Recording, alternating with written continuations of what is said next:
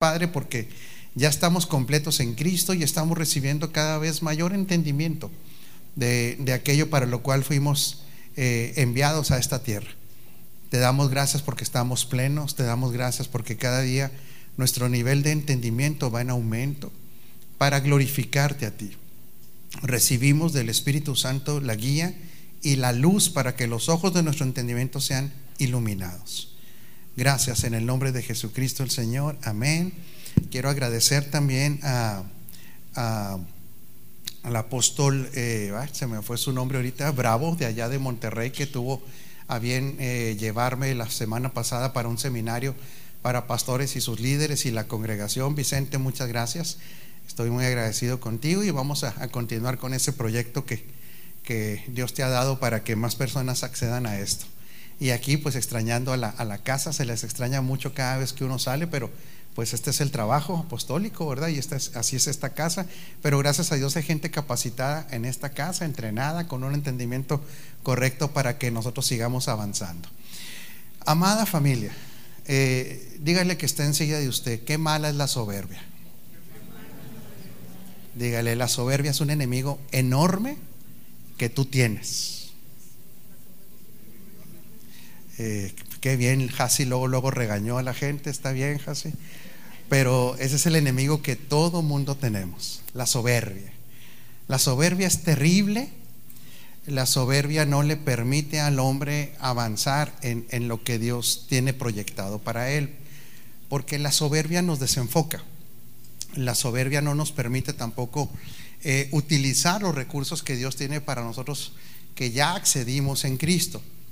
Nosotros accedimos a recursos ilimitados para el avance de su reino, pero eh, para Dios es muy complejo asociarse con soberbios.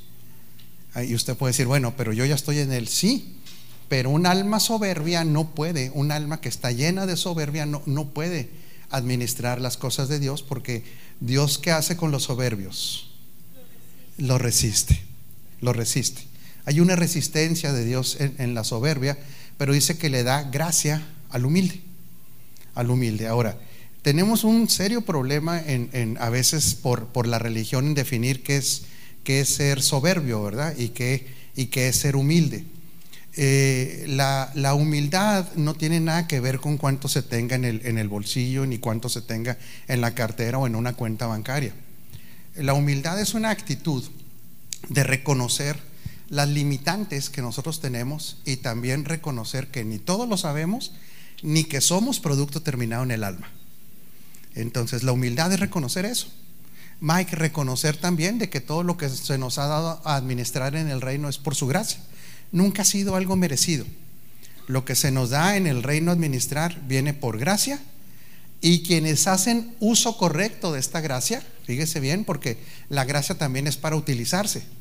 Eh, para muchas personas se les predica la gracia nada más como, pues es que Dios te ama y te da lo que no te merecías. No, la gracia también es una, es una herramienta que Dios nos da para que todo lo que se nos dé lo administremos en Cristo. Para eso es la gracia. Es verdad que la gracia nos, nos posicionó donde nosotros nunca podíamos posicionarnos y de recibir lo que nunca pudimos haber recibido, porque era imposible para el hombre producir todo con lo que ya quedó bendecido. Pero la gracia también es un poder divino. La gracia en nosotros, Pedro, es la capacidad divina para nosotros poder operar en el orden de Dios. Quien no echa mano de esa gracia, pues entonces no puede desarrollar todo aquello que, Dios nos ha dado.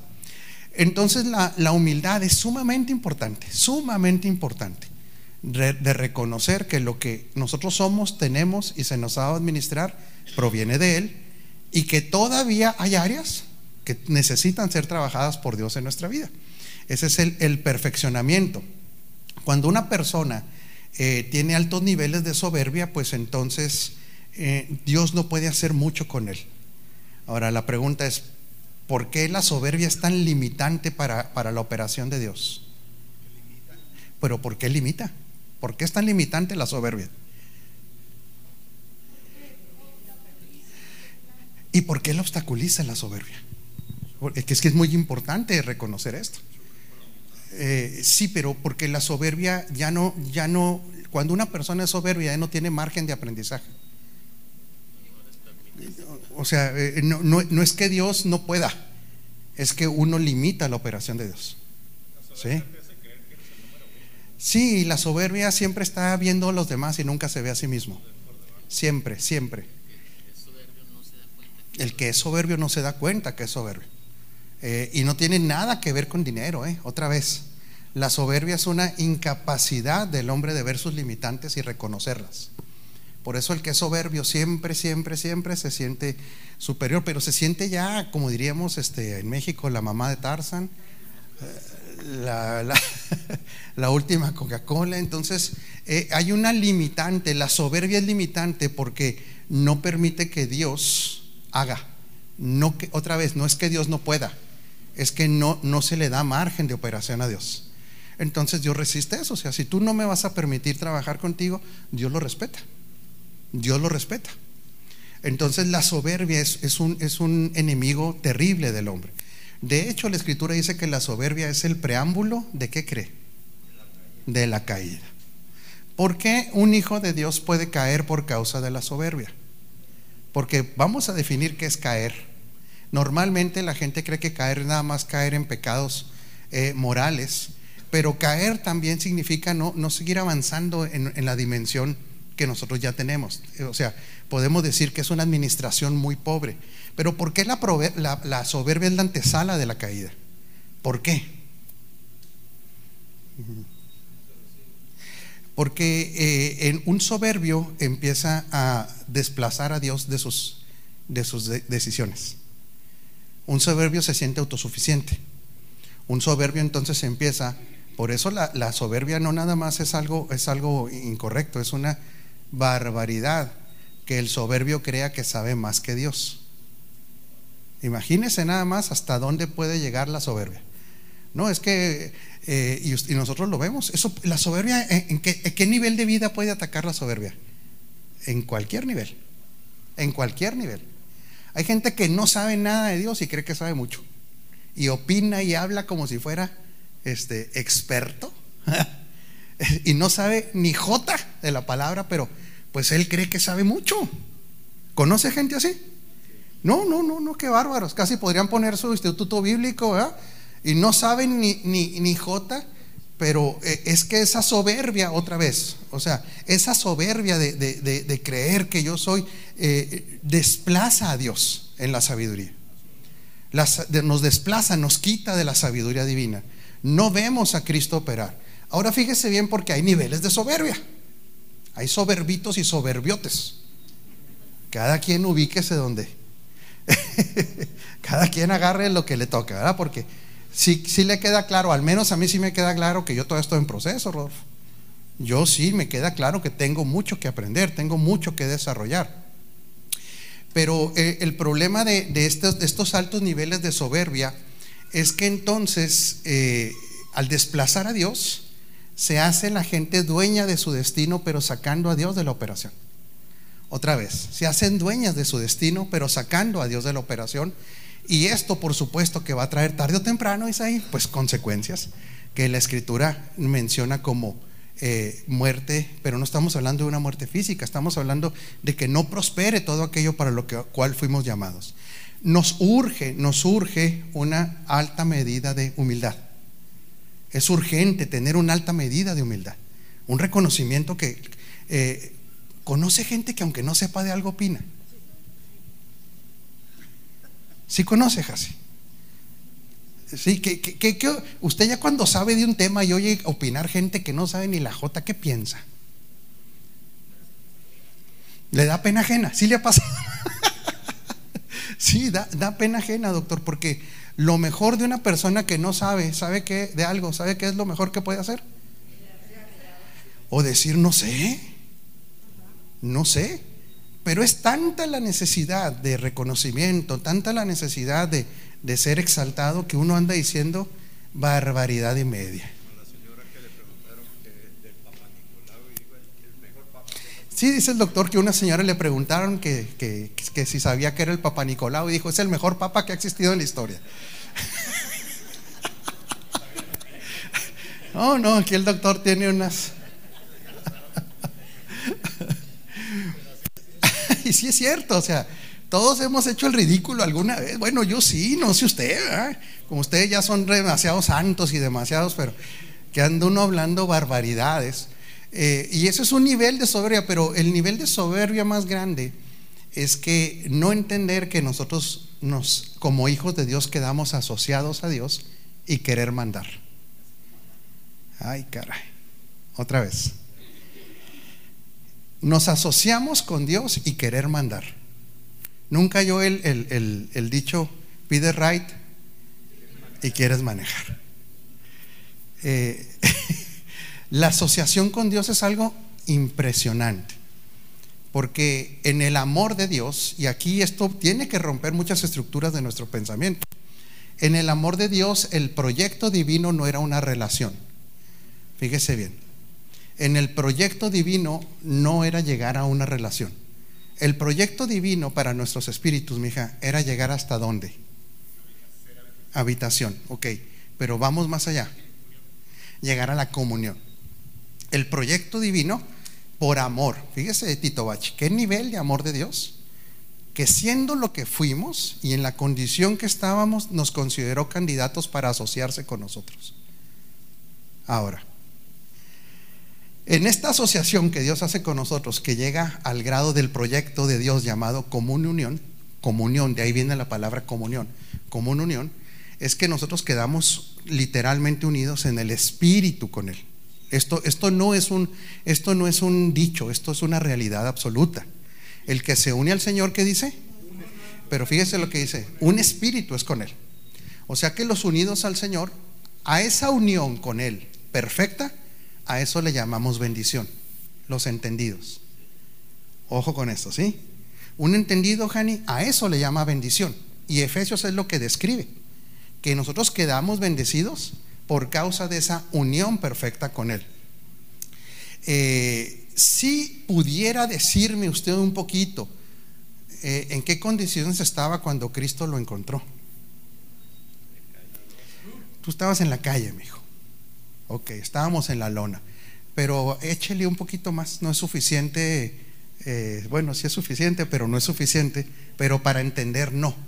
Porque ahí es donde radica el problema de la falta de humildad, no comprender lo que éramos sin Cristo. Este, yo estoy de acuerdo, en la lona, porque ese era tu estado a lo mejor emocional, ¿verdad? Un estado depresivo, un estado, el doctor dice en la calle, no sé a qué se refiere el doctor en la calle, o bueno, el que haya dicho en la calle, o pero puede definir usted, ya que tiene un poquito más de entendimiento de lo que ahora es en Cristo, ¿qué era eso estar en la calle? Es lo que era estar en la lona, ¿qué era? Sin esperanza, mija. Vamos a dar todas las apartado de él y te quedaste corto, pero bueno. Muertos en vida. Sin dirección. Sin dirección, perdidos. Sin entender a Dios. Eh, deja tú, mijo, ¿cómo dijiste? Apartados, no, éramos enemigos de Dios. Enemigos. Una desubicación absoluta. Sin motivos para vivir, éramos seres existenciales. ¿Qué más? Pues detestables, sí. Éramos lo, peorcito que había desde el parámetro, otra vez, para poder ser humildes, el parámetro no puede ser otra persona, el parámetro es Cristo. ¿Sí? Para que una, porque, porque la comparación siempre viene con el compadre, ¿no? Ah, este compadre es un borrachote y yo, yo nomás me echo tres. Bueno, sí, bueno, pues, por eso se siente la última Coca-Cola del desierto, porque usted nomás echa tres y el compadre anda como placa de, de trailero. Pero la, para que el hombre pueda ser humilde, la comparación no es otra persona. La comparación siempre será George Cristo. Si no, no vamos a poder ser humildes. Y la cuestión es, ¿cómo estábamos referente a Cristo? Enemigos, sin rumbo, sin dirección, rebeldes, ligados a una naturaleza de pecado, caídos, muertos en vida, alto nivel de necedad, porque la mente sin Cristo es necia. Bueno, ¿alguien sabe lo que es ser necio? Eh, engreídos, este, eh, temerosos. A eso ya agréguele para ponerle ahí, la, si quiere, la cereza al pastel, eh, vicioso, eh, depresivo, lo que usted le quiera agregar. Cuando uno no reconoce esa situación, De así estábamos sin Cristo. Entonces no se puede reconocer o no se puede disfrutar lo que se llama la bendición. La bendición es todo la antítesis de todo lo que usted dijo. Que al nosotros quedar unidos a Cristo recibimos. Por eso, cuando Cristo se define como el camino, la verdad y la vida, y, dice, y nadie viene al Padre, está descartando cualquier otra metodología para la plenitud. Otra vez, fíjese bien, ¿eh? Ahí Mike está descartando. Eh, cuando alguien ve el cristianismo como una opción más para tener una buena vida, no ha entendido nada. Tener a Cristo es para tener vida, no, no, no es para tener una mejor vida. Vuelvo a repetirlo. El mensaje de Cristo es lo siguiente, si no tienes al Hijo, no tienes la vida. Entonces, por, eso es el nivel de existencia que hay sin Cristo. Hechos trizas. Eh, eh, no, no, no hay otro camino. No hay otra opción para llegar a esta vida. Por eso mucha gente no puede, no puede avanzar en las cosas de Dios porque tiene a Cristo y algo más. Ese algo más no le sirve. En ese sentido, Cristo por amor es sumamente claro. El que no es conmigo, contra mí es. El que no junta conmigo, desparrama. E, e, él, es tan derecho, tan derecho, que no deja, no deja duda de que el que no esté en él está muerto. Por eso no existe en el plan divino, no existe otro camino. No existe otro mediador entre Dios y los hombres. No hay nada. Ni Buda, ni Confucio, ni espíritus iluminados, ni la nueva era, ni una denominación. Él dice, tú quieres llegar a una plenitud, hay un solo camino, no hay otro. Es único. Y, menos el yo personal. Ni siquiera es una universidad. ¿Por qué? Ni siquiera es, es pertenecer a una familia, porque hasta que no se reconozca en qué condiciones está el hombre sin Cristo, se puede atesorar lo que es estar en Cristo. ¿Por qué tiene que venir el Evangelio? ¿Qué significa Evangelio? Buenas noticias. ¿Cuándo se requiere una buena noticia? Cuando primeramente hay una mala noticia. Para que haya una buena noticia es que alguien está en una situación que la requiere. ¿Cuál, era la, ¿Cuál es la mala noticia para el hombre? Ayúdeme. ¿Cuál ha sido la mala noticia para el hombre? Y esa mala noticia sigue vigente, doctor. Que está destituido de la gloria de Dios que está muerto en sus delitos, que no tiene vida eterna, que lo que se le llama libre albedrío es sumamente limitado.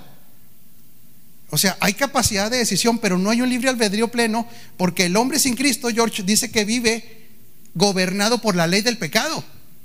O sea que es completamente libre el hombre. No hasta que conoce a Cristo es cuando se viene a la verdadera libertad. Y este y el mensaje de Cristo no es opción, no es optativo. No dice, bueno, mire, eh, soy yo y ahí le va otras tres opciones. No hay. No hay, no hay. Porque Dios, eh, por eso yo, yo le, le hago esta pregunta.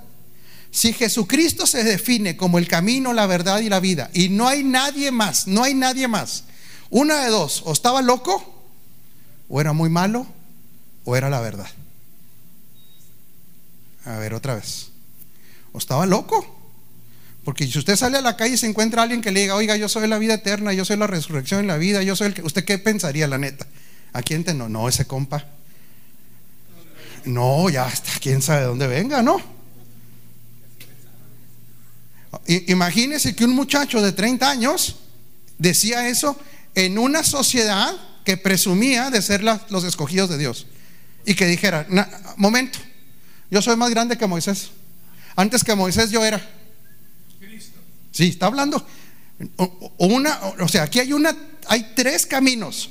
O ese vato estaba totalmente mal, deschavetado para declararse así, o era demasiado malo porque él estaba hablando del destino eterno de una persona y estaba diciendo que solamente dependía de él.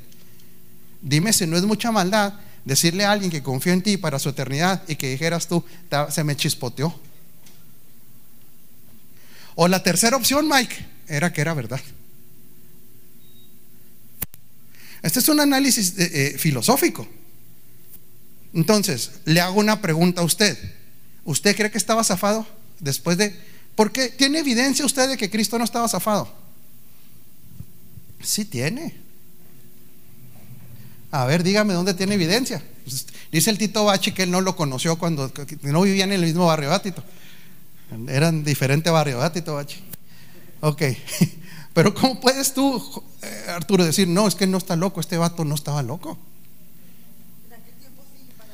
No, bueno, pero usted, no, usted, usted puede decir que no estaba loco. ¿Por qué? O va, a pensar mucho en la predicación de hoy. ¿Por qué usted puede decir no estaba loco? Porque usted llega a una universidad, llega a la filosofía, llega con sus amigos y a usted le dicen Cristo y algo más. O le dicen todos los caminos llevan al cielo. O todos los caminos llevan a Roma. Entonces búsquele por aquí, búsquele por allá. ¿Usted puede de veras decir que no estaba loco? ¿Hay evidencia de que no estaba loco? No, si hay. Si usted nada más se pone a leer un poquito, era un hombre que sabía de historia, un hombre educado, un hombre con un pensamiento altamente estructurado. Y lo que sonaba locura, diga conmigo, eran las cuestiones espirituales. Ah, eso era lo que sonaba locura. Pero era un hombre que usted lo pudiera ver y decir, este, este chavo, porque 30 años no creo que usted diga que alguien de 30 años está ruco, ¿verdad? Bueno, yo ya no, yo para mí alguien de 30 años es, es un chamaco. ¿Estás de acuerdo, mija? Mira, qué bueno que digas que sí, ¿verdad? Ahora la segunda es, ¿sería un malvado? ¿Usted cree que él, en, él, en él pudiera haber algo? Es que no, no puede haber alguien más malvado, mi hija que diga que la vida eterna depende de él y que fuera mentira. ¿Usted ve características de maldad en él? No hay. Ninguna. Entonces, ¿realmente es el camino, la verdad y la vida? ¿Y realmente es Dios? ¿Y realmente su plan es verdadero? ¿Y realmente es eterno? ¿Y realmente sabe todas las cosas? ¿Y realmente nos ama? Y se asoció con nosotros. ¿Hasta qué grado se asocia? ¿Hasta qué grado? Para sacarnos de esa realidad que ahorita usted describió, que éramos, estábamos perdidos en Ok, para asociarse con Él, nosotros con Él, a Él tuvo que, le costó algo mucho para poder llegar al nivel de asociación. Porque voy a repetir, en el propósito eterno la asociación no era tener seguidores, no era ser el líder de una, de una religión en el propósito eterno, en el diseño, era que el nivel de asociación era llegar a ser uno con nosotros, uno. ¿Qué tuvo que hacer para que nosotros pudiéramos ser uno con Él? Siento muy fuerte la calefacción, carnal. O a ser la unción o, o que no me bañé ahora, no, no sé. Tuvo que morir. Ojo con esto, fíjese bien, ¿eh? Él tiene que morir, pero la gente sin entendimiento dice, para perdonarme los pecados. No. No, no, no, no, no, no, no, no se quede ahí. Pedro, no te quedes ahí.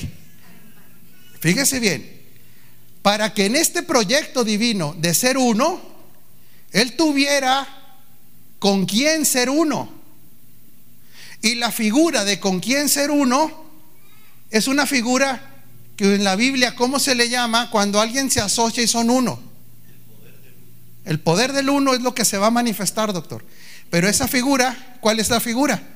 Donde dejan de ser dos para ser uno, el matrimonio. Y esta no es una predicación del matrimonio, no se pongan nerviosos los, los, los cónyuges. Es nomás comprender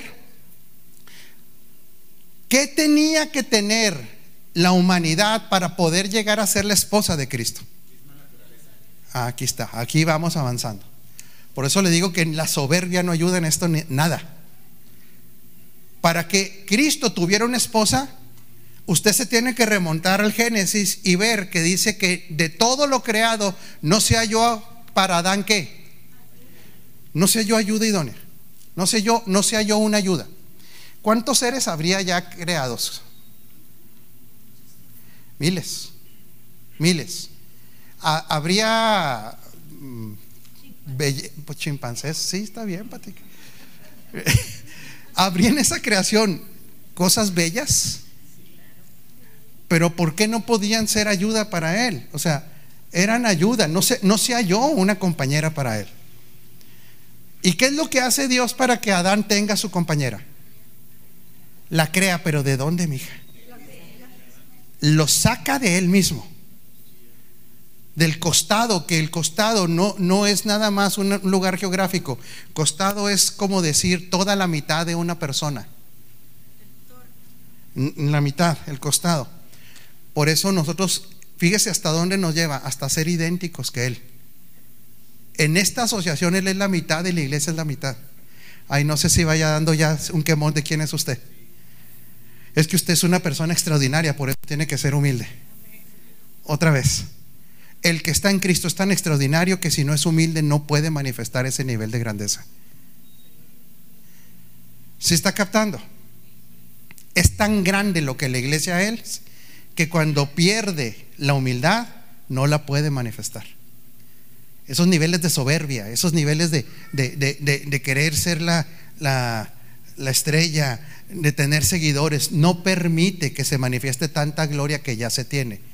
Entonces, de Adán tiene que salir de él el que va a ser lo que va a ser su ayuda Igual de Cristo. La iglesia, para poder unirse a ellos y ser uno, unirse a Él, tenía que tener una característica principal. ¿Cuál es esta característica que usted la ve en, todo, primero en, el Génesis? Porque yo me imagino los animales ahí en el huerto han de haber sido, si ahorita, antes de la caída, mija, son hermosos, ¿cómo serían en ese tiempo? Sin embargo, no eran compatibles con Adán. ¿Por qué no eran compatibles y aquí necesito que le meta poquita ciencia? Porque no eran la misma especie. No tenían la misma genética. Cristo en el proyecto divino de tener una esposa, Él puede ver a miles de seres humanos, pero no se puede unir a ellos. No se puede unir a ellos. La única manera de que Cristo se una a un ser humano, ¿cuál es? Usted lo dijo ahorita. Que tenga la misma naturaleza y la misma genética. Por eso en este proyecto divino, los que nacemos de nuevo, se nos dio su misma naturaleza, su misma genética y ojo con esto, tuvimos que ser de su misma especie. Ahora, ¿para qué quiere Cristo una esposa? Mm para reinar juntos. ¿Qué le da Cristo a la esposa? Porque nosotros no, concluya el matrimonio de Cristo y la iglesia, no lo concluya desde la experiencia que nosotros tenemos matrimonial. A ver. Si nosotros, eh, aguánteme tantito, sí, claro que sí, seguridad. Pero el problema de todo ser humano, mija, es concluir las relaciones que Dios establece desde la experiencia que nosotros tenemos en esas relaciones. Si nosotros decimos, bueno, es un matrimonio, usted se pone a pensar, mi matrimonio, mm, ¿sí me entiende? El matrimonio, ¿cómo describe usted al matrimonio terrenal? Por lo que, por lo que le dijo el primo de su mejor amigo, ¿eh? No, y ya que nadie quiere decir. ¿Cómo es, cómo es muchas de las características del matrimonio terrenal? Cosas buenas y malas, Patica, sí, claro. Pero descríbalo, ¿cómo es un matrimonio terrenal? No, hablo sin Cristo, hablo de la raza humana. La raza humana. ¿Qué características tiene el matrimonio terrenal? De la raza humana.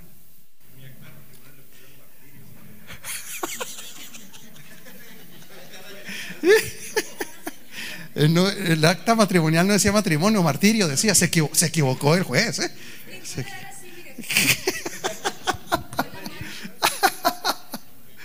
no, si usted y yo analizamos fríamente el matrimonio de la raza humana es altamente egoísta. Competencia en algunos casos. La búsqueda de la felicidad en la otra persona. machismo, feminismo, control, egoísmo, manipulación. bueno, usted, bueno, pero está hablando de la, la plataforma del terrenal. No estoy hablando con Cristo. Sin Cristo. Sí. A ver, usted después de todo lo que conoce hoy de Cristo, ¿usted cree que se casó por diseño con quien se casó? No, yo no conozco a nadie. Son muchísimos detalles. Por eso estamos hablando de que cuando uno quiere analizar el matrimonio de Cristo y la iglesia desde la plataforma terrenal, siempre va a encontrar incógnitas. Realmente el matrimonio que nosotros tenemos como humanos tendría que partir de la plataforma de cómo es el matrimonio de Cristo y la iglesia. O sea, debiera ser al revés. Por eso esta no es una clase de matrimonios.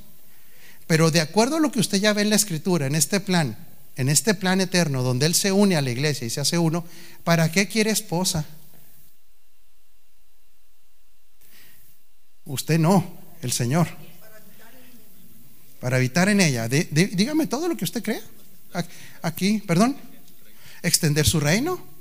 Y cuando le extiende el reino junto con la esposa, la esposa también lo disfruta, ¿no? la, la define como ayuda idónea. ¿Para qué? Para que sea su representante. ¿Qué más? ¿Qué más? Échele ganas. Para que se dé cuenta lo que es usted, lo glorioso que somos nosotros los hijos de Dios. Es la que le va a ayudar a, a extender el reino. Es la que va a ejecutar el propósito eterno junto con él. Entonces, perdón. Sí, le va a dar hijos al Padre. Va a traer el orden de Él a la tierra. Es la ayuda idónea. Es la que Él escogió él escogió plenamente para representarlo en la tierra y que cuando la vean a ella, lo vean a él y digan, ¿qué nivel de esposo tiene la iglesia? Nosotros olvídese, olvídese un poquito de cómo le ido en el matrimonio usted, olvídese. Vamos a, tenemos que partir de otra, de otra realidad, la eterna. Pero imagínese un esposo perfecto, ¿cómo vería usted? A una mujer teniendo un esposo perfecto? Feliz. ¿Qué le notaría a esa mujer? Estamos hablando otra vez del plano terrenal. Una mujer con confianza. Ella, nos, ella sabe que donde esté el esposo la respeta, ¿no? ¿Cómo, cómo es esa, esa, esa mujer que tuviera el esposo perfecto en la tierra? No existe, ¿eh? De una vez lo decimos. Muy amorosa, muy segura, con mucha confianza un nivel de autoestima enorme, sería una mujer fuerte. Sería una mujer decidida. Sería una mujer feliz, claro, mija. Sería una mujer plena. Una mujer, perdón. Bueno, comprensiva. Pero usted cree que eso se notaría o no se notaría en una lo notaría usted en una mujer? Sería evidente. La iglesia cuando comprende el tipo de esposo que tiene, llega a ser evidente el nivel de esposo que tiene. ¿Sí? Por eso una iglesia temerosa no sabe el esposo que tiene. Por eso una, una, una iglesia que no es fiel no conoce el nivel de fidelidad que tiene su esposo. A esto que nosotros le llamamos una esposa plena es lo, lo que en la eternidad el esposo ya hizo para la iglesia y ya le depositó a la iglesia. ¿Cómo le llamamos a lo que el esposo ya le dio a la esposa? No le va a dar, ya le dio. Esta es la bendición. Esta es la bendición. Nos bendijo con la vida del Hijo en nosotros. Nos bendijo con una certeza de lo eterno. Nos bendijo, May, con las capacidades del Hijo en nosotros. Pero ojo, no para ser una esposa diva. ¿Qué es una esposa diva? No sé si se entienda la palabra. Cuando usted oye decir es que esta mujer es una diva, una mujer, no, arrogante, soberbia, creída, altanera, egoísta no se ensucia las manos para ayudar al esposo. Esa sí se cree la mamá Esa es la mamá. Bueno, ¿por qué es así una mujer? Estamos otra vez, ya nos bajamos al plano terrenal. Porque, porque es un alto nivel de soberbia. Vanidosa. Es un, es un nivel, fíjate bien, no, no se sabe completa en el esposo. Pero la diva no tiene autoestima, tiene soberbia. Aparenta autoestima, pero en realidad es una mujer que utiliza al esposo. Se cree, inclusive, se cree más que el esposo. Es la mujer, vuelvo a repetir, que pide right y quiere manejar. Es la mujer que dice, yo no necesito ser la cabeza, a mí me gusta ser el cuello. ¿Se sabe por qué dicen esas mujeres eso? Porque con el cuello se mueve la cabeza. ¿Sí? Aquí no vamos a decir lo que callamos las esposas ni los esposos. No, no, no, porque esta clase no es de eso. Pero ¿cuántos hombres tuvieron mujeres controladoras y manipuladoras? Y tienen, claro. Mujeres que aparentaban una cosa que le decían al esposo, sí, sí, sí, sí, sí, pero terminaba haciéndose que lo que la mujer quería. No, por eso le digo, no, tranquila, Elo, no estamos defendiendo, estamos hablando ¿Por qué? Porque la mujer es la figura, en el, en el mundo espiritual, la mujer es la figura de qué? De la esposa, es la iglesia. Por eso una iglesia, otra vez, altanera, creída, autosuficiente, va a ser una iglesia que se va a manifestar como una diva. No se va a manifestar como una ayuda idónea.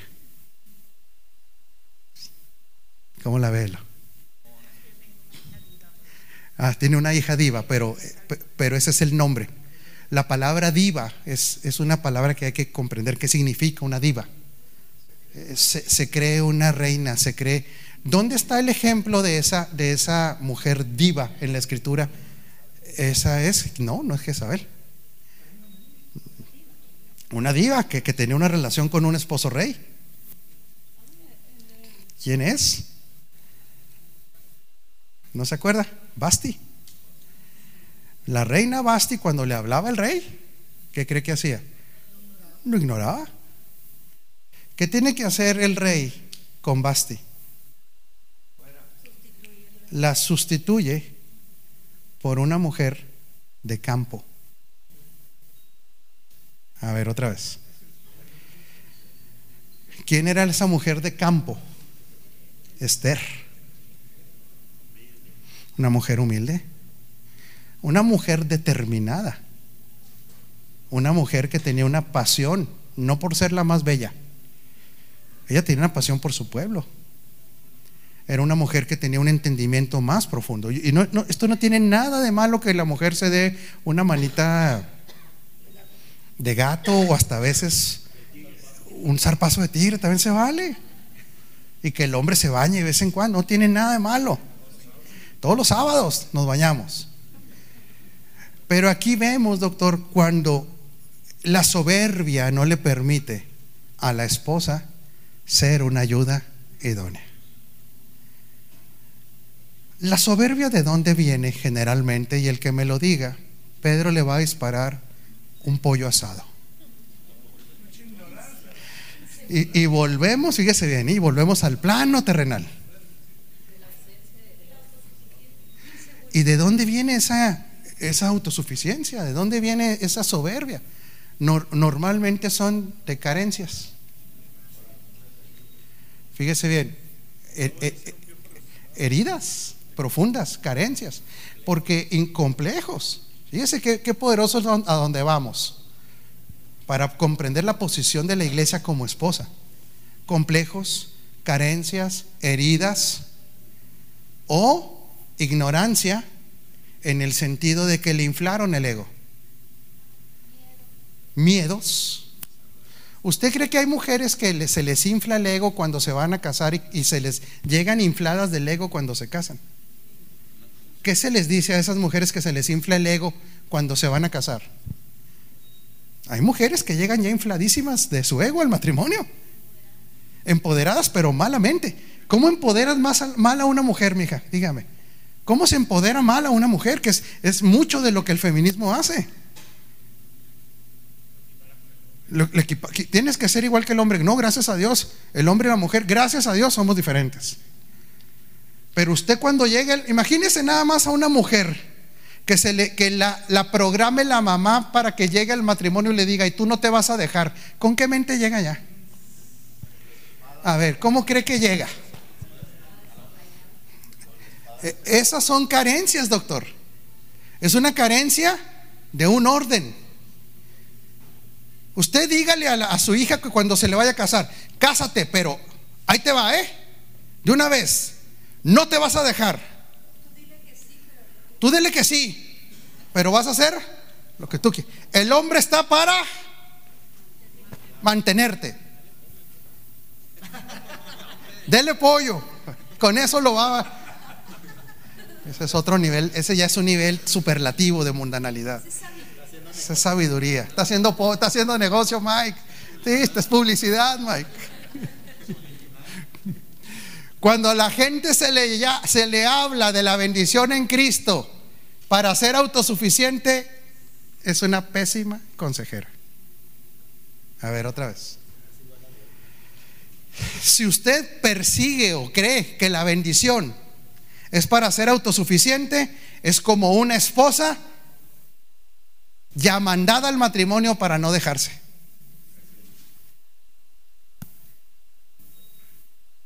Entonces pregúnteme, ¿para qué me bendijo Dios?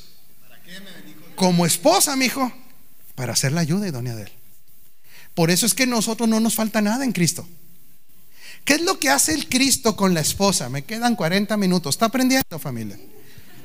No, ya llevo 40 minutos. Mira cómo, qué bar. No, ya cállese, casi dijeron, ¿verdad? pero qué mala gente aquí. Casi, casi, Yoli, ya, ya, ya, párele. Si quieren, no, ya me voy a cambiar de congregación, aquí no hay amor. Hombre. Y acuérdese, y qué bueno que lo dices, porque esta no es una clase de matrimonio. Sí queda claro. Estamos hablando del error de una mala educación de una mujer que llegó a niveles de soberbia por carencia y que no entiende lo que el esposo Cristo ya le dio. No estamos hablando otra vez de nada, estamos poniendo el ejemplo, sí, porque ahorita se enojó él.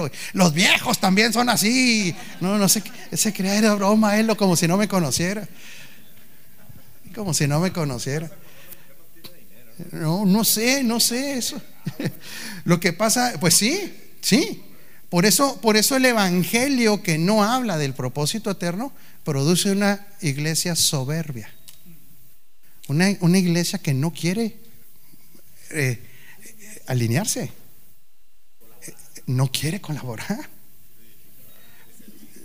Quiere, mija. Eh, eh, inclusive usted lo ve. Se congregan para que Dios le bendiga. Imagínese nada más. Se congregan para que Diosito me saque del problema. Y una esposa sabia, ¿a qué debería venir a la congregación? Ahora sí piénselo como esposa. Una esposa sabia en el orden celestial se congrega para poder ser esa ayuda idónea del esposo. Exactamente. Pero aquí estamos hablando otra vez, ¿eh? Otra vez. Ahora ya nos, ya nos, es que nos vamos a tener que estar moviendo en dos, en dos dimensiones, ¿sí, mija? Sí, porque por eso no crea, no se sientan ofendidas las mujeres.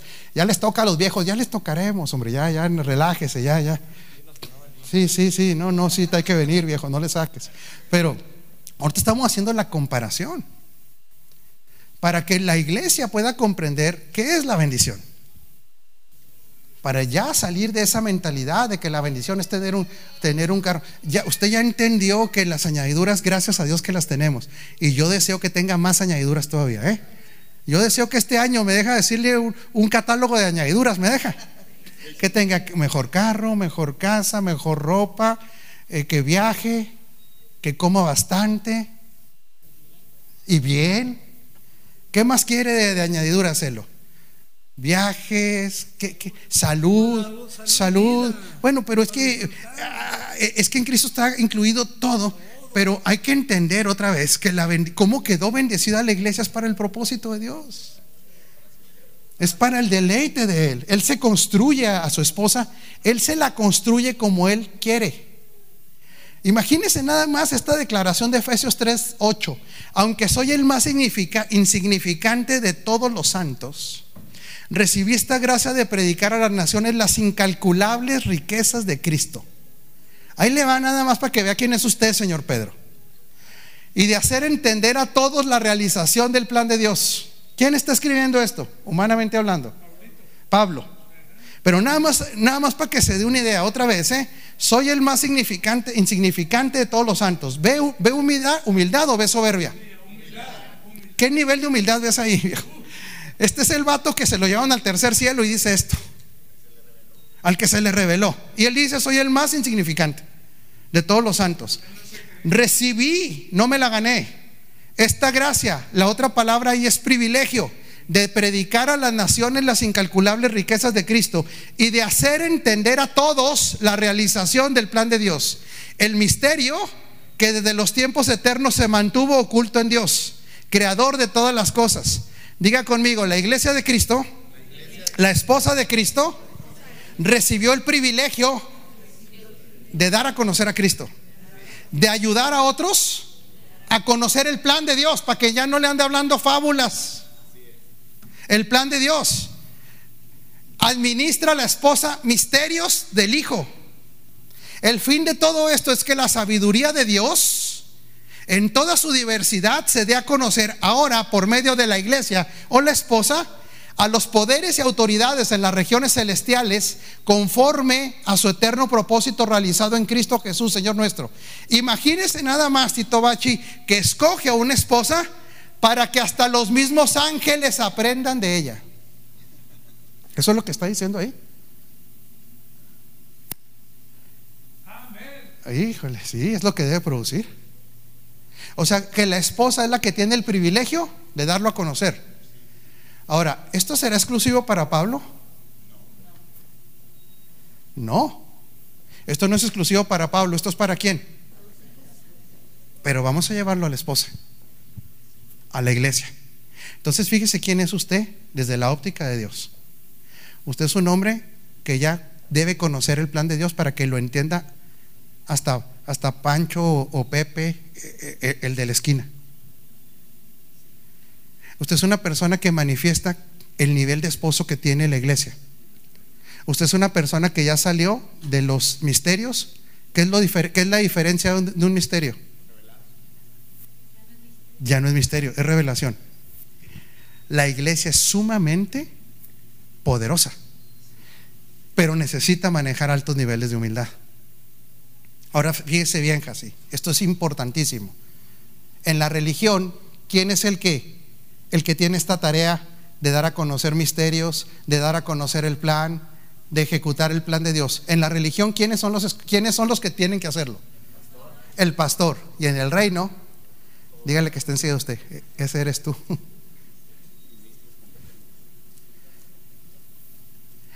Para eso se le bendijo a usted. ¿Y cómo lo dice Pablo? Fíjese lo que dice Pablo. Este es un enorme qué? Privilegio. Salud. Mientras la iglesia no conozca, Yoli, de dónde fue sacada, cómo fue posicionada, nunca va a ver este ministerio, doctor, como un privilegio. De hecho, se lo voy, a, leer otra vez. El fin de todo esto es que la sabiduría de Dios en toda su diversidad se dé a conocer ahora por medio de la iglesia a los poderes y autoridades en las regiones celestiales. Está hablando de ángeles.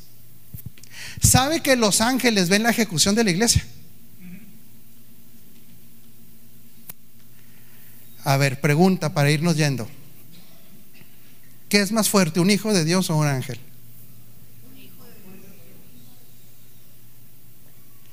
No oigo la respuesta con mucha claridad. O sea que usted es más poderosa que un ángel, Carmelita. ¿Sí? Fíjese nada más, ¿eh? es lo que no capta. Nosotros vemos la gloria de un ángel porque es de otra dimensión. Yo quiero decirle que si un ángel aquí lo pudiéramos ver, usted no, usted no va a decir, ay, qué bonito. No, le, le daría... Sí, claro.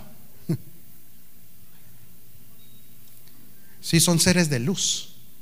¿Que para qué fueron escogidos? para servir a los que somos herederos. ¿Quién es mayor? Usted es mayor que un ángel. Cuando dice que escoge a la iglesia es para que los ángeles se queden con el ojo cuadrado y digan, ¿cómo es posible? ¿Cómo es posible?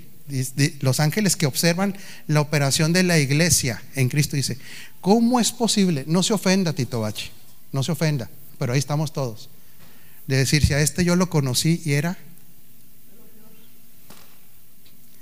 era un viejo amargado, pecador, que, lo que éramos, si se acuerda? Y mira, resulta que ahora este es el que nos pone al ejemplo a nosotros de lo que es poder, autoridad, gloria, poder, amor, dominio. La iglesia les muestra a los ángeles las capacidades de Cristo. Esa es la bendición. Le hago una pregunta. ¿Usted cree esto? ¿Tú crees esto? Ahora yo le hago una pregunta. Mi hija, ¿es fácil creer esto? No, no es fácil. ¿Por qué no es fácil creer esto? Y aquí nos vamos. La última y nos vamos. ¿Por qué, Jorge? Porque tiene una distorsión de lo que es la bendición. Fíjese bien. Ahí le va. Para vernos aquí en el discipulado. La memoria que tiene esta esposa es una memoria de lo que era antes de casarse. ¿Cuál esposa? La iglesia. Tiene una memoria terrenal. Tiene una memoria programada. Tiene una memoria de lo que es importante tiene una distorsión absoluta. Es falta de conocimiento. Por eso el verdadero trazo de la palabra no nos va anulando la memoria terrenal para conectarnos a la memoria eterna. A ver otra vez. Híjole, esto es bien fuerte. ¿Usted cuándo fue escogido por Cristo? O sea, entonces, ¿Él lo conoció a usted cuando? ¿Cuando era pecador? No, ¿cuándo le conoció? Esto es bien fuerte, ¿eh? ¿Lo puede creer o no lo puede creer, señor Isaí? No, no lo voy a obligar. ¿A usted lo conoce Dios de que era, lo empezó a conocer cuando era pecador? No. ¿Cuándo lo conoció? ¿Y dónde estaba antes, según la escritura? Entonces Él quiere que usted recupere lo que era antes de haber sido pecador. Uy, no sé si lo captó.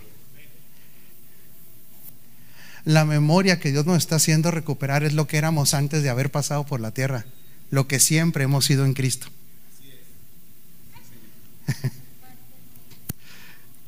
¿Cómo, mija? Escogidos en Él, claro. Es que esto, esto no está fácil de entender, doctor.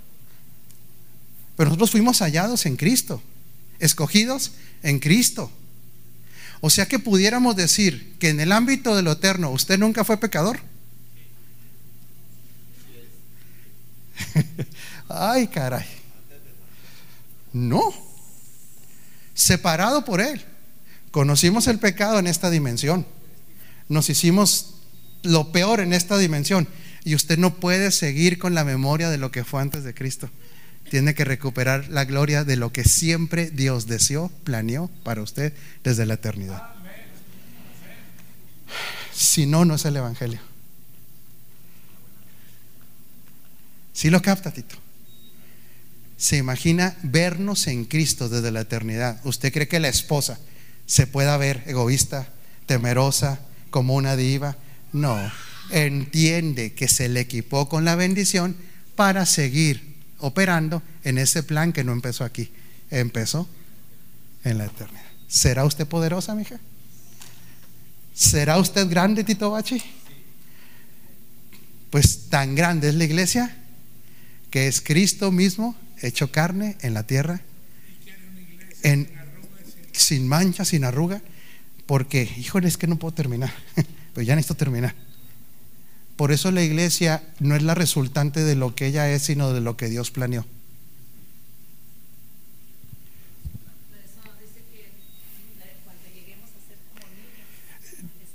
Va más allá, va más allá. La iglesia es, diga conmigo, es lo que Él diseñó para sí. Él se hizo una esposa a la medida. No me diga que eso no es bendición. Lo que pasa es que para los hombres vernos como esposa es complejo. Gracias a Dios. Pero cuando nos movemos a la dimensión eterna, ahí vemos todas las capacidades que tiene la iglesia. Por eso fue bendecida con nueva naturaleza, por eso tiene poder, por eso tiene autoridad, porque es la esposa que Él diseñó, eligió, la construye, la edifica y luego sabe, sabe qué hace. Se la presenta a sí mismo. Va rompiendo ya con la mente de que la bendición es que tenga para comer mucho y para gastar mucho. O todavía, o todavía sigue ahí. No, yo ya, no, yo ya no. Por eso esos testimonios de que le vaya bien a una persona sin Cristo no entendió nada. No, no, no, no. No, es que aunque tengan carros, casas, lo que usted quiera, sin Cristo, ese bien no viene del árbol del bien, no viene del árbol de la vida. Ese bien, ¿sabe de dónde viene? Del árbol del bien y del mal. ¿Y sabe para qué sirve todo ese bien sin Cristo? ¿Para qué cree que sirve el bien en la tierra sin Cristo? Es que hay un bien sin Cristo. Hay un bien sin Cristo. Que es, un bien que viene del árbol del conocimiento del bien y del mal. Ah, por eso dice, no dice conocimiento del mal. Dice de qué? O sea que hay un bien ajeno a Cristo. Ese bien que no viene de Cristo, ¿para qué sirve? Eso es lo que produce ese bien, soberbia, la autodestrucción y el alejarse de aquel que nos ama con amor eterno. Ese bien es lo que mantiene al hombre ajeno de ese amor, de ese plan.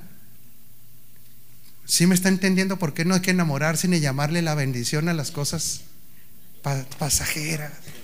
No, hombre, esas las puede tener cualquiera.